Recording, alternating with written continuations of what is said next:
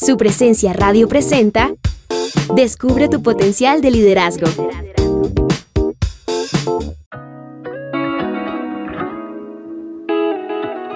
Hoy deseo hablarte acerca de ganar la batalla en tu interior. De igual forma, continuamos esta conversación con la doctora Liz Millán, quien a través de su práctica como consejera ha ayudado a pacientes con depresión, trastornos de ansiedad y problemas de abuso. Liz, ¿qué papel juegan los hábitos alimenticios en los episodios de depresión? ¿Existe alguna conexión?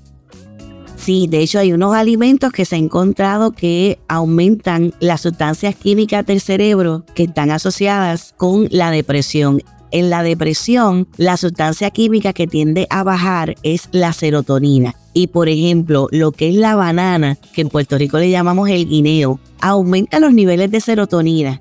Yo le hago la broma a mis pacientes para que no se les olvide de que por eso los Minions son tan felices.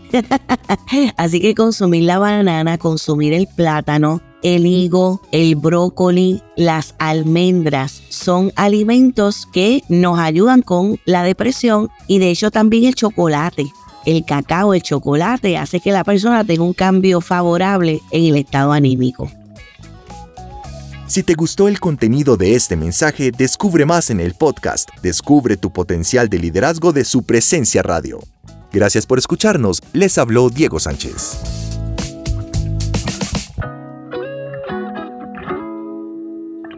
Compra los libros de Liz Millán en coffeeandjesus.com. Acabas de escuchar Descubre tu potencial de liderazgo, una producción de su presencia radio.